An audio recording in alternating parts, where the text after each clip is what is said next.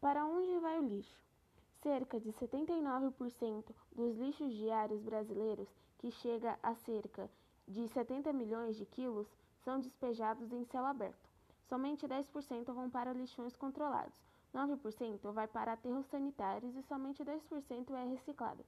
Ou seja, precisamos descartar o lixo corretamente para que não tenhamos problemas no futuro.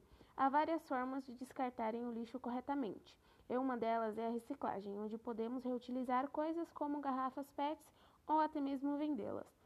Com o descarte de lixo correto, o mundo e o nosso futuro agradecem.